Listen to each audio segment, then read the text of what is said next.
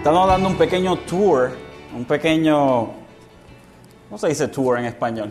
¿Alguien sabe cómo se dice tour en español? ¿Ah? Un paseo, eso mismo. Estamos, tomando un pequeño paseo a través del libro de, los Salmos. Eh, eh, no, era, no, era, no era mi plan como tal, pero eh, hay, veces pues que nosotros pues tenemos que rendirnos a la voluntad del Señor y eh, es hermoso ver cómo el Señor habla también a través del libro de los Salmos, un, libro de cánticos y cómo es que el Señor pues es tan hermoso a través de las expresiones de cada uno de los que escribieron salmos. Hubieron múltiples autores de múltiples salmos, el más que, le podemos adjudicar es a, David, pero hubieron muchos que, también escribieron Asaf, los hijos de Coré, otros, eh, otros que también escribieron salmos hermosos a nuestro Señor. Así que tenemos bastantes salmos de, donde escoger. Eh, prácticamente es, podemos estar aquí por años y años predicando a través del libro de los Salmos. Así que hay mucho material y mucho, eh, eh, mucho, eh, mucho por donde cortar.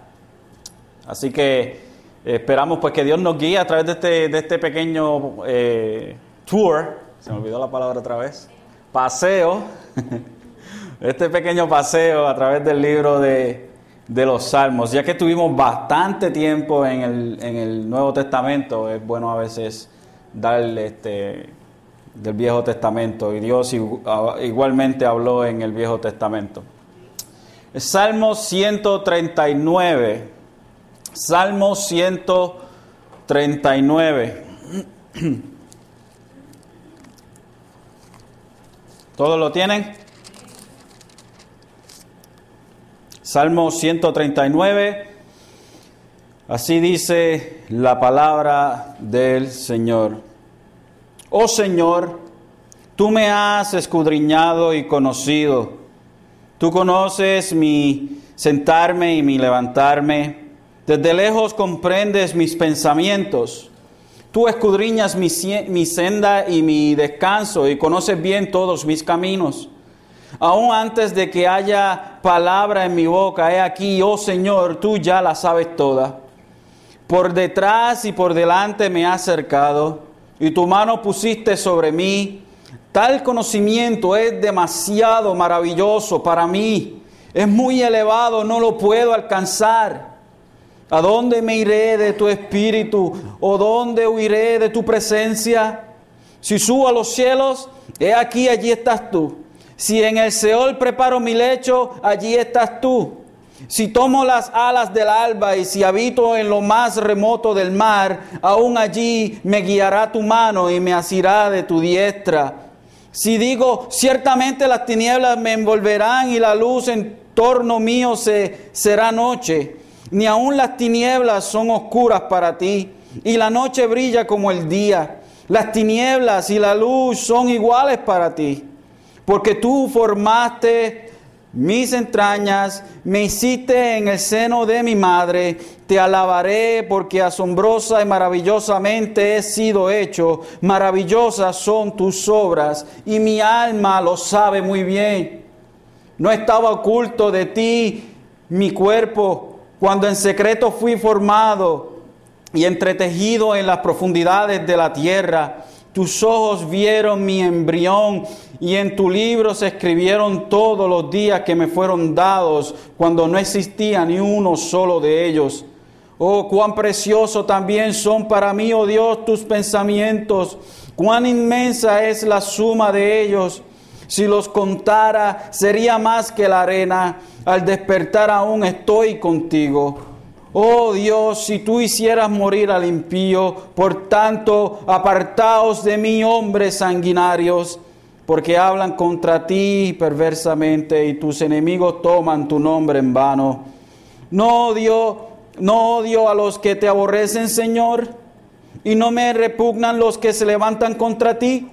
Los aborrezco con el más profundo odio. Se han convertido en mis enemigos.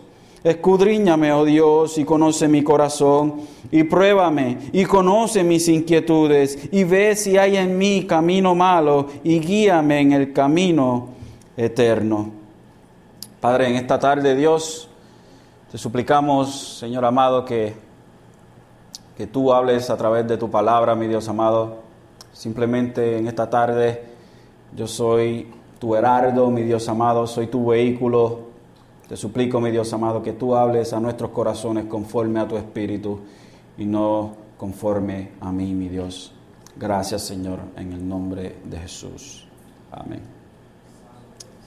El mero hecho, el mero hecho de que existe un ser que sabe absolutamente todo, absolutamente todo lo que pasa en todo lugar del universo, desde el microcosmos hasta el macrocosmos, desde lo físico hasta lo espiritual, desde las acciones del hombre hasta sus pensamientos más profundos. Puede ser para algunos algo interesante o curioso, para otros sería fascinante y digno de ser investigados. Para otros sería aterrorizante. Pero para un grupo en particular, este hecho es como una fuente de agua que brota con gloria y alabanza. Esta gloria y alabanza que es dirigida a este ser quien es nada más y nada menos que nuestro Dios, Señor y Salvador. Creo que podemos eh, llamar o calificar el contenido de este salmo como, y le di mi propio nombre, como teología en ruedas. Una teología que va moviéndose, que es práctica, y ciertamente para muchos la palabra teología puede ser eh, intimidante. Oímos esa palabra y decimos, wow, eh, teología, eso es como que parece complicado. Como algunos que se dejan, eh, dicen que esto se deja para los eruditos, para los inteligentes, los estudiosos.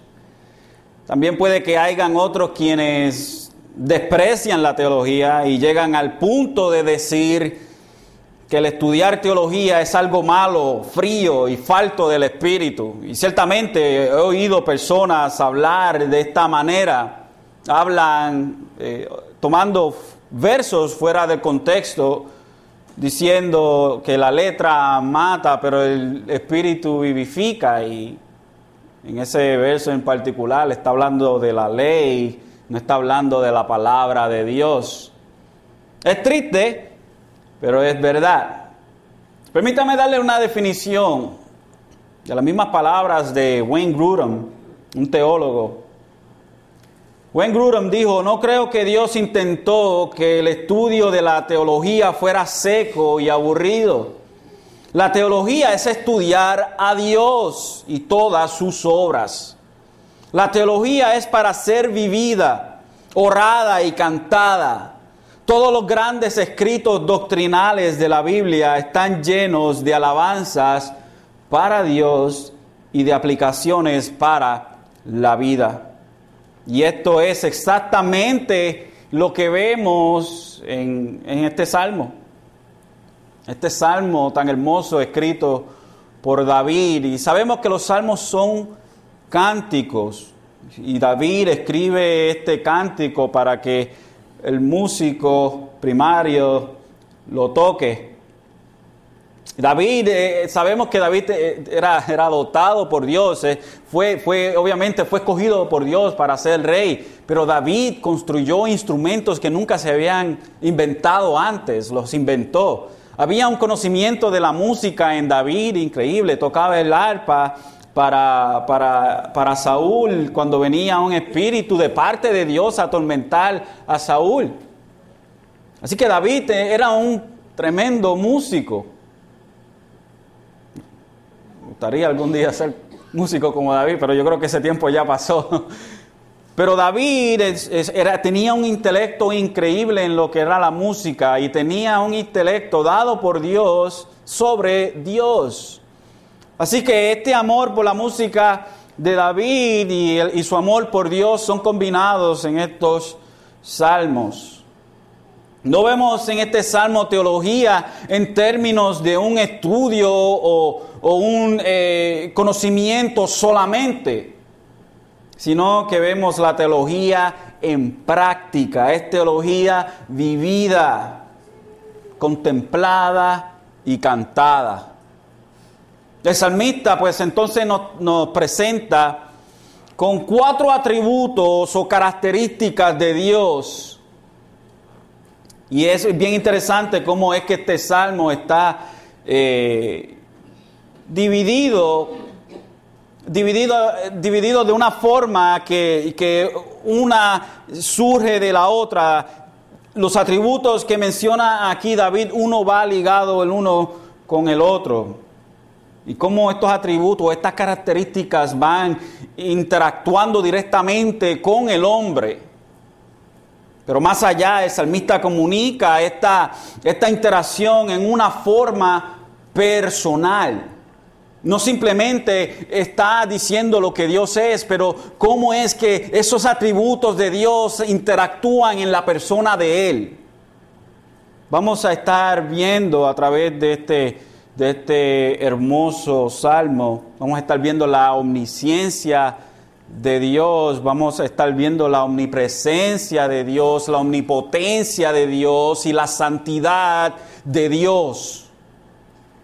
Y comenzamos en esta tarde, no vamos a poder hacer los, cuatro, estos cuatro atributos.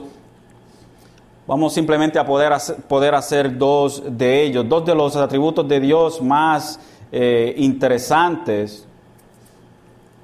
Y comenzamos con su omnisciencia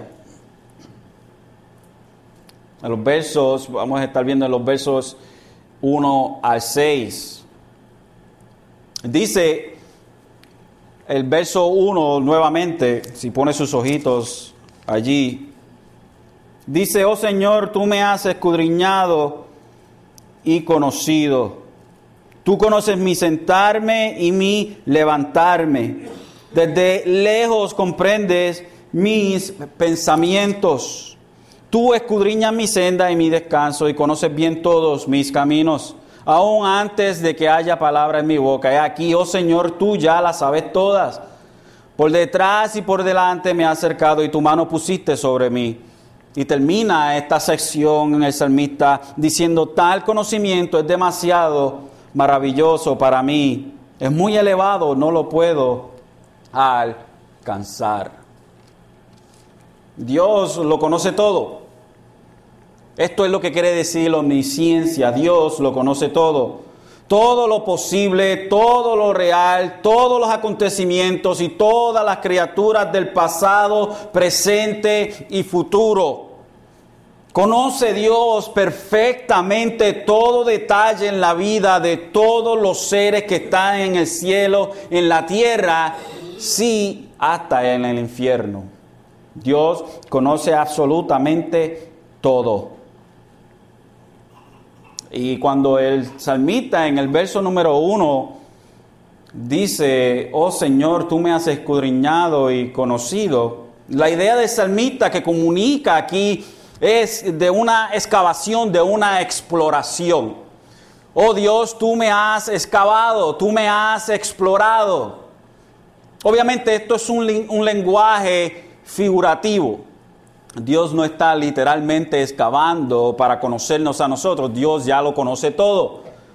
Pero el salmista quiere invitarnos a nosotros a coparticipar de su experiencia, de cómo Dios ha lidiado con él y cómo Dios lidia con el mundo, con todos los seres humanos y los que no son humanos. Es una excavación, es una exploración que va descubriendo lo más profundo. Y en el verso 2 eh, dice, tú conoces mi sentarme y mi levantarme. Desde lejos comprendes mis pensamientos. Aún las cosas que parecen ser eh, ordinarias, eh, comunes, para nosotros, Dios la conoce toda. Lo que parece ser para nosotros común y, quizás no tiene ninguna clase de valor, Dios hasta estas cosas conoce hasta el pie de la letra.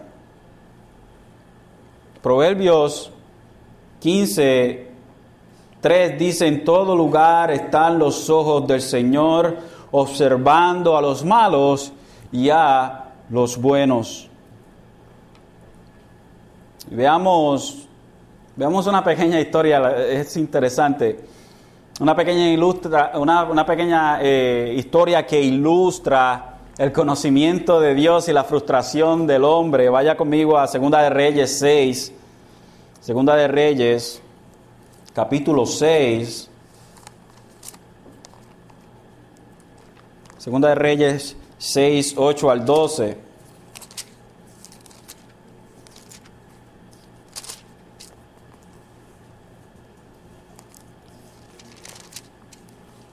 Segunda de Reyes 6, 8 al 12.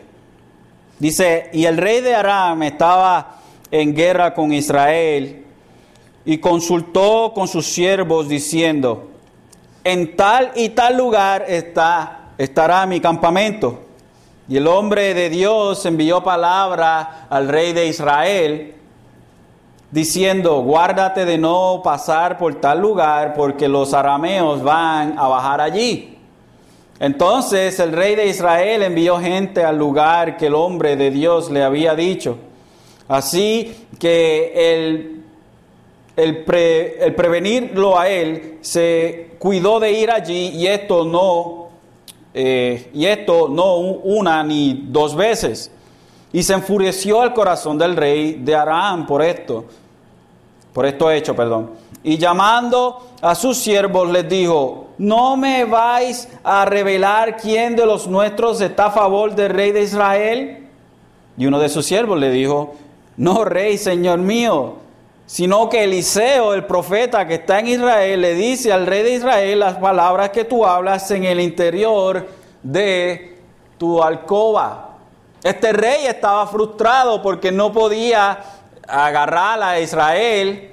Estaban tratando de, brindarle o ponerle eh, eh, trampas a Israel y ellos tramando en lo oculto Dios se lo decía al profeta y el profeta se lo decía al pueblo de Israel y el pueblo evitaba las trampas que ponía el rey de Aram.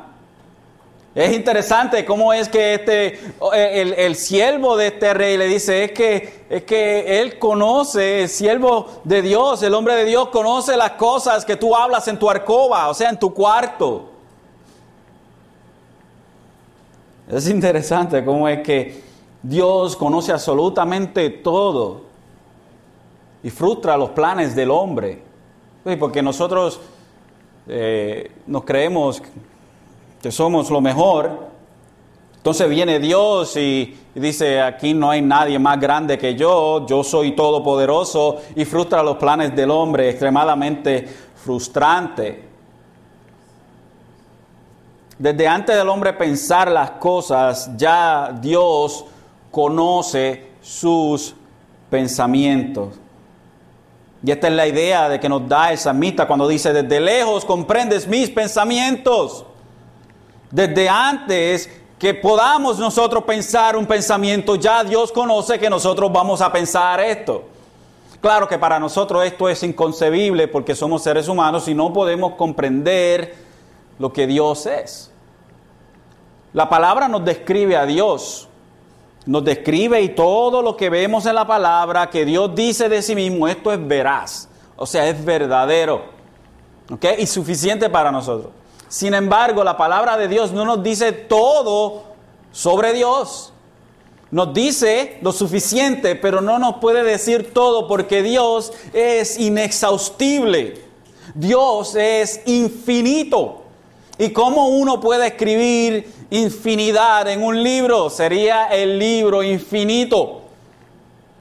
Hermanos, lea en el primer libro de infinito hasta el último libro de infinito. Es imposible. Así que Dios se ha dado a conocer en su palabra, como vimos la semana pasada, lo suficiente para traer al hombre a la salvación y para que el hombre le conozca. Y esto es veraz, pero no es exhaustivo. O sea, es verdadero, pero no es completo.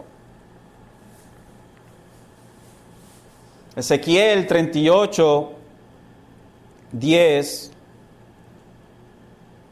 si el verso, bueno, no quiere trabajar esto. Eh, le voy a pedir a mi esposa que me traiga el, el, iPad. En Ezequiel 38, 10, Ezequiel 38, 10, vemos una, una escritura bien interesante.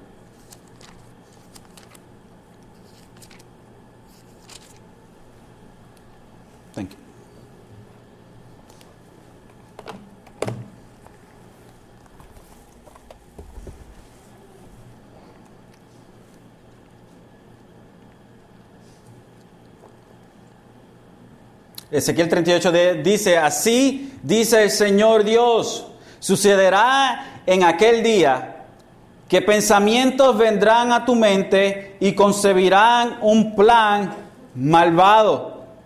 Y luego en el verso, el verso 11 dice, y dirás, subiré contra una tierra indefensa, iré contra los que viven tranquilos, que habitan confiados, que habitan todos ellos sin murallas sin cerrojos ni puertas. Y si brincamos al verso 17, dice, así dice Señor Dios, eres tú aquel de quien hablé en tiempos pasados por medio de mis siervos, los profetas de Israel, que profetizaron en aquellos días durante años que yo te traería contra ellos. Dios hablando aquí más específicamente a Gog, un personaje bien bien difícil saber. Gog es una conglomeración de naciones que vienen en contra de Jerusalén en el tiempo de la, de la, de la tribulación. Y Dios le dice a él, yo, tus pensamientos, ya yo lo sé. Yo sé, yo he puesto en ti este pensamiento de que vas a venir en contra de Israel. Y luego el Señor le dice, así dice el Señor, eres tú aquel de quien hablé en tiempos pasados por medio de mis siervos los profetas de Israel, que profetizaron en aquellos días durante años que yo traería contra ellos. El Salmo 94, 11 dice, el Señor conoce los pensamientos del hombre, sabe que son solo un soplo y, esta, y esto es ciertamente, hermanos, algo que nosotros como cristianos debemos de conocer. Right? Se supone que nosotros como cristianos debemos conocer y aceptar el mero hecho de que Dios conoce, conoce absolutamente todo lo que nosotros pensamos aún antes de haberlo pensado. Dios conoce nuestros pensamientos, claro que sí, pero conoce antes de nosotros pensarlos. Si uno verdaderamente se pone a pensar y, como le dicen uno, darle cabeza a esto, uno le daría miedo hasta de pensar. Porque es que, es que nuestros pensamientos, hermanos, a veces corren eh, como si fuese un, un caballo sin freno. Y simplemente el mero hecho de saber de que mi próximo pensamiento ya Dios lo conoce, es, es como que nos humilla, ¿verdad que sí? Como que nos trae a la humillación delante de Dios. Y por eso entonces le pedimos al Señor, Dios, guárdame de mis propios pensamientos. Guárdame de no pensar en contra de ti, guárdame de no pensar algo inicuo, algo pecaminoso. Nosotros hay veces que tenemos que orar de esta manera, que Dios nos guarde de pecar en contra de Él. Yo creo que esto, aunque nos, nos humilla, nos lleva al pensamiento y, al lugar en donde venimos delante de Dios con humildad, pidiéndole que guarde nuestros pensamientos nuestros pensamientos. Mateo 9:4 dice, y Jesús conociendo sus pensamientos dijo, ¿por qué pensáis mal en vuestros corazones? Jesús, obviamente siendo Dios, también conocía el pensamiento de aquellos que le rodeaban. También en Lucas 9:47, Jesús dice entonces Jesús, sabiendo lo que pensaban en sus corazones, tomó a un niño y lo puso a su lado. Juan 2:24 dice, pero Jesús, por su parte, no confiaba, o sea, no creía en ellos, porque conocía a todos. Ellos decían que creían en Jesús, pero Jesús conocía sus pensamientos, sus intenciones de sus corazones, y él no creía en ellos. So que Dios conoce absolutamente todos los pensamientos, aún antes de que estos se lleven a cabo. Luego entonces el verso 3, aquí en el Salmo 39, Dice, tú escudriñas mi senda y mi descanso y conoces bien todos mis caminos. Conoces bien todos mis caminos. Y la, la, idea aquí que dice, tú escudriñas mi senda, la idea es de zarandear. Si usted no sabe lo que es zarandear, zarandear es separar el grano de la paja. Eh, se hace en un lugar donde el viento dé y con un con un puyo, un tridente, esto eh, eh, se, se, tira hacia el aire y el viento pues carga lo más liviano y lo más pesado pues se queda ahí. So es un zarandeo, es una cuestión de separación. So Dios, tú escurriñas, tú separas mi senda, mi vida, el camino que llevo, tú la separas. Y mi descanso y conoces bien todos mis caminos, tú conoces Dios mi vida. Y el verso 4, aún, antes de que haya palabra en mi boca, y mire qué hermoso, he aquí, oh Señor, tú ya la sabes toda. Por detrás y por delante me has acercado y tu mano pusiste sobre mí. Cuando Adán y Eva pecaron, no pudieron esconderse. Y Arthur Pink dice, ningún ojo humano vio a Caín cuando asesinó a su hermano, pero su creador fue testigo del crimen. Sara podía reír por su incredulidad oculta en su tienda, mas Jehová la oyó. Acán robó un lingote de oro que escondió cuidadosamente bajo la tierra, pero Dios lo sacó a la luz. David se tomó mucho trabajo en esconder su iniquidad cuando adulteró y cuando asesinó. Sin embargo, Dios, que todo lo ve, no tardó en mandar a uno de sus siervos a decirle, tú eres aquel hombre. Cuando el hombre trata de ocultar las cosas delante de Dios, es un trabajo, trabajo fatuo un trabajo necio, porque Dios conoce antes de que nosotros cometamos las acciones. Dios lo conoce todo. El salmista entonces reflexiona en sus propias palabras y lo único que puede decir es lo único que se puede decir. Reflexiona en, en lo que ha dicho en sus propias palabras y lo único que puede decir es lo único que se puede decir. Y es lo que dice en el verso 6. Tal conocimiento es demasiado maravilloso para mí, es muy elevado, no lo puedo alcanzar. Simple hecho, Dios amado, de que tú conoces mi pensamiento antes de que yo lo, lo piense, mis palabras antes de que salgan de mi boca, mis caminos, es inimaginable. No puedo ni siquiera concebirlo en mi mente. Tal, tal, tal expresión y, sentimiento de, David se filtra a través de las palabras y, y nos toca directamente. Porque esencialmente, ¿qué es lo que nosotros podemos decir al leer este salmo? ¡Wow! Dios, ciertamente nosotros no podemos concebir de tu grandeza. No completa. Sabemos que Dios es grande, magnífico, estamos viéndolo aquí en su palabra, pero no podemos conocer esos detalles tan hermosos porque somos hombres y mujeres. Y encima de eso somos pecadores. Así que nuestra mente está afectada por el pecado. Y Dios es infinito y nosotros somos bien finitos.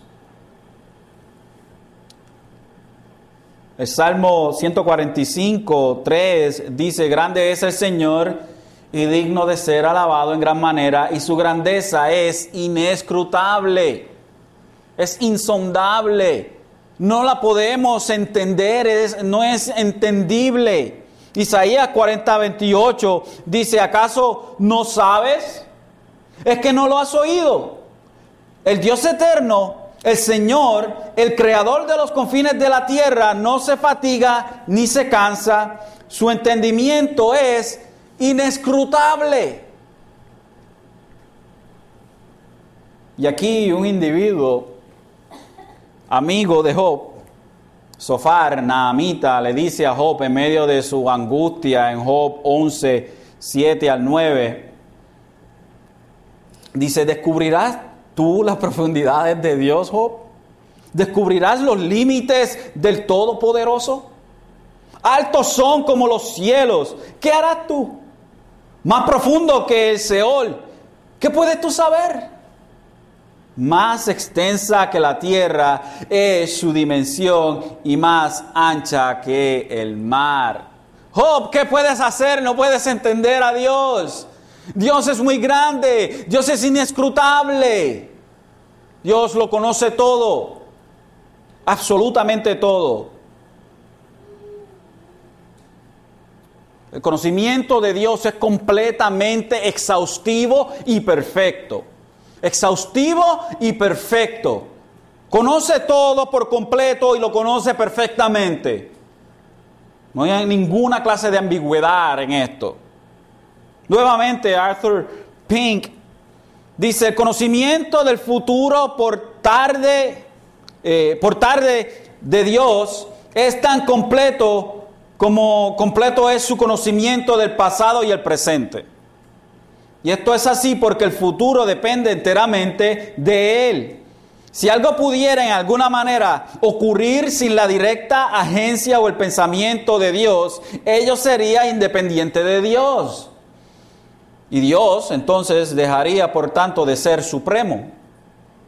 El conocimiento divino del futuro no es una simple idealización, sino algo inseparablemente relacionado con su propósito y acompañado del mismo. Dios mismo ha designado todo lo que ha de ser y lo que Él ha designado debe necesariamente efectuarse. Efectuarse. En otras palabras, Dios conoce, no simplemente conoce el futuro, y es que la razón por la cual Él conoce el futuro es porque lo hace pasar. Sí, Dios no es sorprendido por las cosas que pasan, porque si es sorprendido por las cosas que pasan, entonces Dios no es Dios. Las cosas pasan porque Dios las ordena. Por eso es que hay, veces que nosotros no le damos la, la vista alta que debemos de darle a Dios y sus proezas. Si a veces nosotros creemos en nuestra propia falta de estudio y, a veces vagancia, hermanos. Cuando hablamos de la cruz y hablamos y, vemos, perdón, lo que pasó en Génesis con la caída del hombre, creemos que la, que la cruz es una alternativa, que Dios tenía el plan de la cruz preparado por si acaso el hombre caía. Esto, hermanos, es hacer o sacar a Dios del pedestal que le toca, que es de ser Dios. La cruz no era la alternativa, la cruz era el propósito. La cruz era el propósito. Desde antes de la fundación del mundo, ya Dios tenía el cordero preparado. Iba a pasar de esta manera. Y es, hermanos, algo que para nosotros es incomprensible porque vemos un sinnúmero de factores pasando aquí. Vemos desde el engaño de, de, la serpiente para con Eva y cómo Eva entonces le da de comer y el hombre come y cómo todo este domino va pasando. Y para nosotros estos factores, wow, Dios tiene que lidiar con el hombre y aguantarle el hombre por acá y para que entonces es como si fuese, como si fuese una, una, una pelota eh, en un canal. Una pelota en un canal, usted tira una, una, pelota por un canal y las paredes de ese canal protegen de que esa pelota no se vaya y, y aguantar por aquí para que siga ese, ese, rumbo y aguantar por acá para que siga ese rumbo. Y por si acaso, y si se sale este rumbo, pues entonces sí tengo problemas porque no tengo control de ellas. Eso no es Dios. Dios no es así. Es igual con nuestra salvación. Dios no mira hacia el futuro para ver si usted lo va a escoger a Él. Entonces, ¿quién es el soberano? Usted, no es Dios. Dios ordena las cosas que vienen a pasar. Pero esto no excluye al hombre de su responsabilidad. Es una hermosa armonía de paradojas. Dios lo conoce todo porque Él lo ordena así. Veamos entonces nuestro segundo encabezado, su omnipresencia. Su omnipresencia. ¿Qué es omnipresencia? Dios, esencialmente, es que Dios no tiene medida o dimensión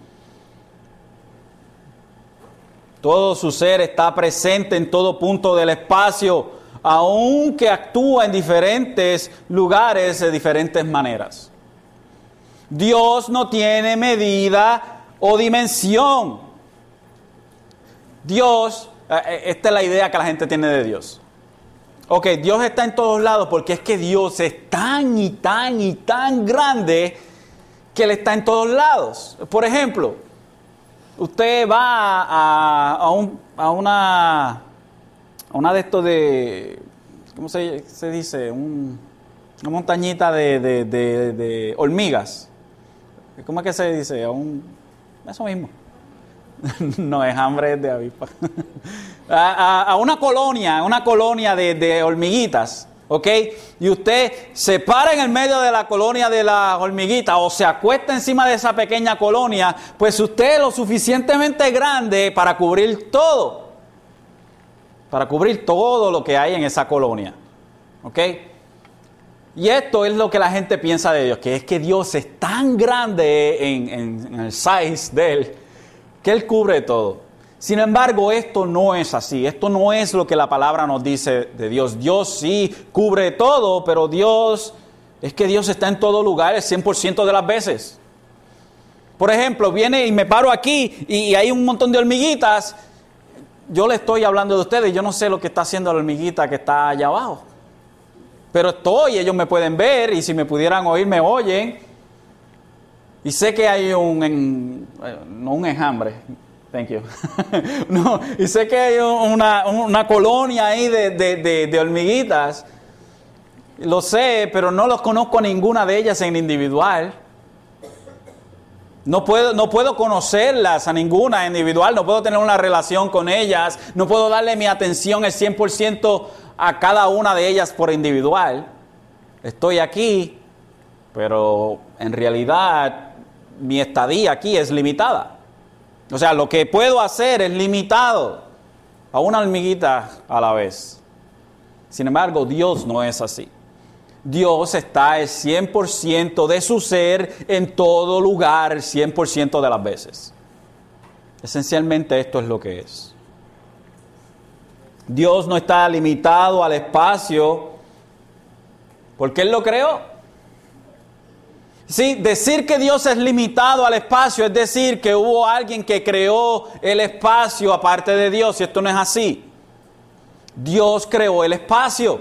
El espacio que nosotros vemos donde habita nuestro sistema solar y las galaxias y, las multitudes de, de estrellas, ese espacio, lo que llamamos el espacio sideral, eso lo creó Dios también. Al principio no había nada. Nada. Imagínese nada. No puede. No puede. usted no tiene el concepto como ser humano, ni yo tampoco, de la nada. No podemos. Ahora, ahora mismo en su mente lo que hay es algo negro. Se está imaginando algo negro o algo blanco. ¿Verdad que sí? y, no hay nada. No hay ni negro, ni blanco, ni, ni, ni, ni, un vacuum, ni nada de eso. Es nada. Y esto para nosotros es inconcebible, no lo podemos ni imaginar. Dios existía antes de que hubiese algo, antes de que eh, eh, eh, existiera el espacio.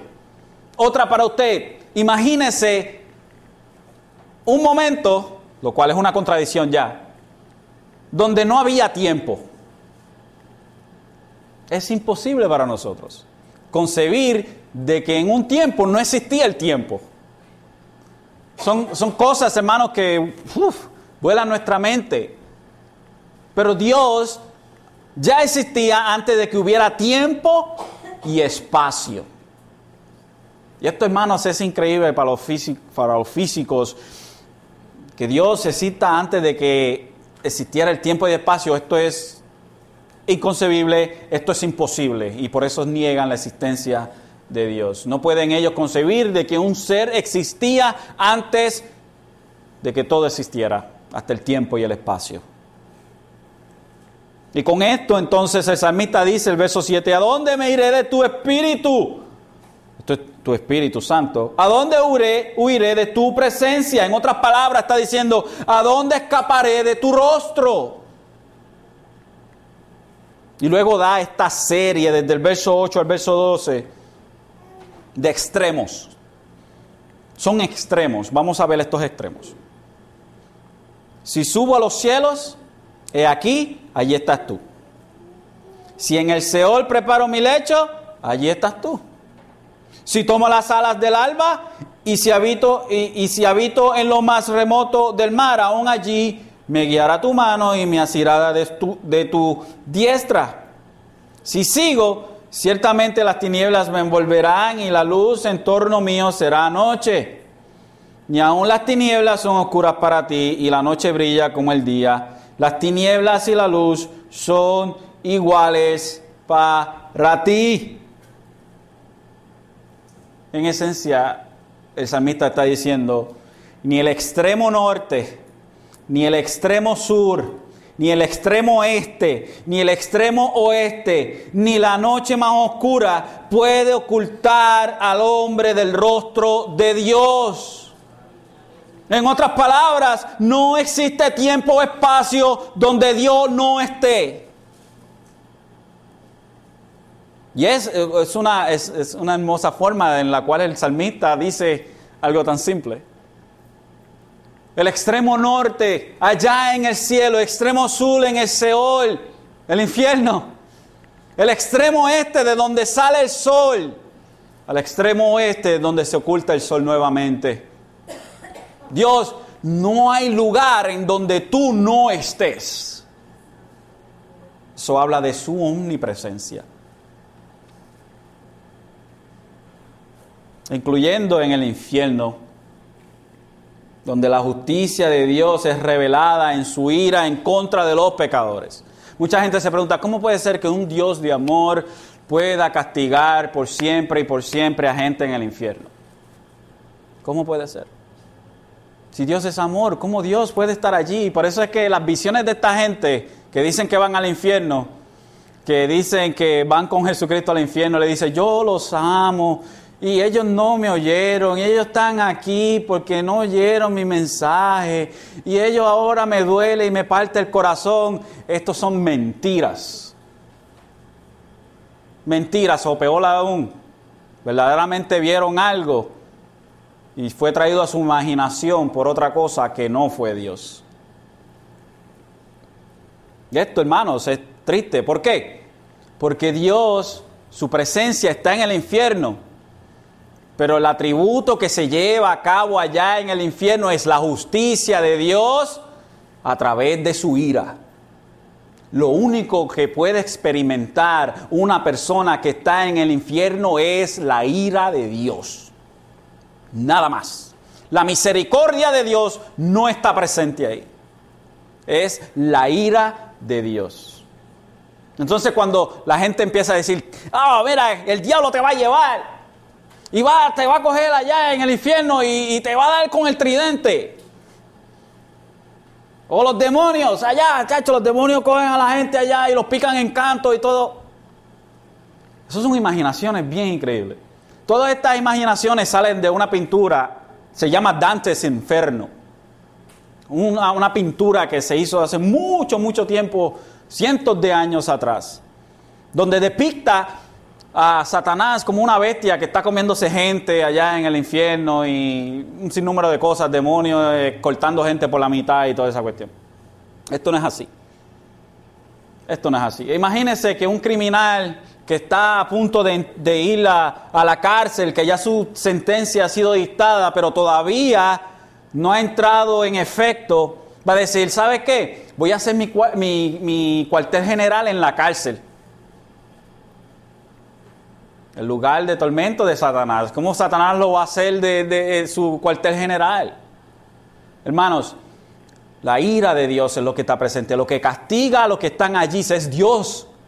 No es el diablo, no son los demonios. Es Dios. La ira de Dios está en ese lugar y no hay misericordia. Han sido destituidos del amor y la misericordia de Dios. Veamos un verso que, unos versos eh, que son un poco escalofriantes a la omnipresencia de Dios y su ira en contra de los que hacen maldad. Veamos en Amós 9, 1, 4, Amós 1, perdón, Amós 9, 1, 4. No tiene que buscarlo, lo puede simplemente oír. Amós 9, 1 al 4 dice, vi al Señor de pie junto al altar y me dijo, golpea los, los capiteles y que, se y que se estremezcan los umbrales y, y rómpelos sobre la cabeza de todos. Entonces mataré a espada al resto de ellos, no habrá entre ellos fugitivo que huya, ni refugiado de ellos que escape aunque caben hasta el Seol, de allí los tomará mi mano, y aunque suban al cielo, de allí los haré bajar. Aunque se escondan en la cumbre del Carmelo, allí los buscaré y los tomaré. Aunque se oculten de mis ojos en el fondo del mar, allí ordenaré a la serpiente que los muerda. Aunque vayan al cautiverio delante de sus enemigos, allí ordenaré a la espada que los mate y pondré sobre ellos mis ojos para el mal y no para bien. Un beso bien difícil. Hablando Dios del castigo a través del profeta, el castigo que venía para Israel. Aunque traten de huir, no pueden huir. Se pueden esconder en el cielo y de ahí los bajo. Se pueden esconder en el mismo Seol, en la tumba, en el infierno y de ahí los saco yo. No hay lugar en el cual se puedan ocultar de Dios. Es increíble, ¿no?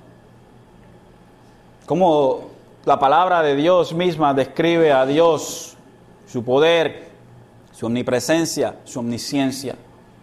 Isaías 29, 15 dice, hay de los que van muy hondo para esconder sus planes al Señor y realizan sus obras en tinieblas y dicen, ¿quién nos ve o quién nos conoce? Fíjese que el hombre piensa de esta manera. Ezequiel 8:12 dice, me dijo entonces, hijo de hombre, ¿has visto lo que hacen en las oscuridades los ancianos de la casa de Israel? Cada uno en su cámara de, en su cámara de imágenes grabadas, porque ellos dicen, el Señor no nos ve, el Señor ha abandonado la tierra. Aquí el Señor le dice al profeta Ezequiel, mira lo que están haciendo los hombres o los líderes en el templo, los cuales tenían pequeños cuartos escondidos detrás de las paredes donde ellos guardaban sus ídolos en el mismo templo. Y ellos decían, ah, Dios no está aquí, Dios no está aquí, así que mira, a beber, que mañana, mañana, ¿cómo es? que mañana nos morimos. Esta gente tenían ídolos en el mismo templo de Dios. Una desfachatez, charlatanes. Y el Señor no los ve, el Señor, no, Señor ha abandonado la tierra. Increíble. Este caballero, Herman Bavinck, cita un hermoso párrafo ilustra la aplicación práctica de la doctrina de la omnipresencia de Dios. Dice, cuando usted quiere hacer algo malo, se retira del público a su casa donde ningún enemigo puede verlo. De estos lugares de su casa que están abiertos y visibles a los ojos de los hombres, usted se aleja a su propio dormitorio. Incluso en su cuarto uno teme algún testigo de otro sector se retira a su propio corazón y allí medita. Él está más interno que su corazón, hablando de Dios. A donde quiera por consiguiente que usted haya huido, Él está allí. De usted mismo, ¿a dónde puede huir?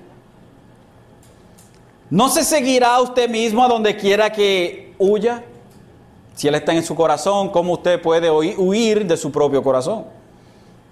Pero puesto que hay uno más dentro incluso que usted mismo, o sea, Dios lo conoce usted más de lo que usted puede conocerse a usted mismo, no hay lugar donde usted pueda huir de un Dios colérico, sino a un Dios reconciliador. De hasta a, a quién usted huye de un Dios que tiene ira, hacia un Dios que reconcilia. No hay absolutamente ningún lugar a donde usted pueda huir. Va a huir de Él. Huya hacia Él. La única forma que podemos escapar de Dios, de huir de Dios, es yendo hacia Dios. Porque no nos podemos escapar de Él. El hombre pretende, pero no puede. La idea de que Dios lo sabe todo y que eh, está en todo lugar, enfurece al que no está en Dios y tratan de esconderse, pero no les resulta en nada. No pueden esconderse. Jeremías 23, 24 dice, ¿podrá alguno esconderse en escondites de modo que ya no le vea? Declara el Señor. ¿No llenó, no llenó los cielos y la tierra? Declara el Señor. ¿Quién puede esconderse? ¿Quién puede esconderse de mí? Yo estoy en todo lugar. Y Hebreos 4:13, ya estoy terminando. Y no hay cosa creada oculta a su vista, sino que todas las cosas están al descubierto y desnudas ante los ojos de aquel a quien tenemos que dar cuenta. No simplemente nuestras cosas están descubiertas, sino que están descubiertas aquella persona a la cual le tenemos que dar cuentas. Imagínese que el juez, que un juez conoce absolutamente todo lo que usted hace. Y de casualidad usted tiene un juicio en contra del Estado, o el Estado va en contra de usted, y el juez que va a presidir eso conoce sus pensamientos, lo que usted está pensando en ese mismo momento de él, lo que usted hizo, todo lo que usted ha hecho, absolutamente todo. Y todo cuenta para su juicio. Esta es la idea. La idea es que Dios es el juez y Él a la misma vez es el que conoce absolutamente todo sobre nosotros. No podemos ocultar nuestros pensamientos de Dios, no podemos ocultar nada de Dios, nuestros pecados. Es como si fuera un neon sign. Un sign de esos de neon bien, bien grande y que está este, eh, permeable ahí, diciendo absolutamente todo lo que nosotros hacemos. No podemos ocultar absolutamente nada, aunque podemos pretender. Usualmente los hijos tratan de ocultar las cosas de los padres. Tratan de ocultar las cosas que hacen de los padres y la pueden esconder de nosotros, pero no de Dios. Puede un esposo ocultar cosas de su esposa, pero no de Dios. Puede una esposa ocultar cosas de su esposo, pero no de Dios. Puede, pueden, este, puede, otro acento. Puede una congregación ocultar cosas de su pastor. Y yo no lo sé todo. Y Dios lo sabe. Puedo ocultar cosas yo de ustedes. Ustedes no sabenlo, pero Dios sí lo sabe. Si nosotros podemos pretender todo lo que nosotros queramos. Todo lo que nosotros queramos. Para con el hombre. Para con Dios. Ain't happening. Nope. No va a poder. No podemos ocultar nada de Dios. Esto, hermanos, es increíblemente eh, sobrio para nosotros. ¿Para qué hace las cosas malas? Para aquel que no está en Dios, be afraid, very afraid. Tenga miedo, mucho miedo. Pero para los creyentes, el hecho de que Dios conoce toda y está presente en todo lugar es como un bálsamo que restaura el alma. Es un faro, hermanos, que ilumina el sendero oscuro de este mundo. Podemos apoyarnos firmemente en que cuando oramos Él nos oye. Cuando estamos solos, Él está con nosotros. Nuestro Dios es todopoderoso y también es personal. Y tiene una relación de amor con sus hijos.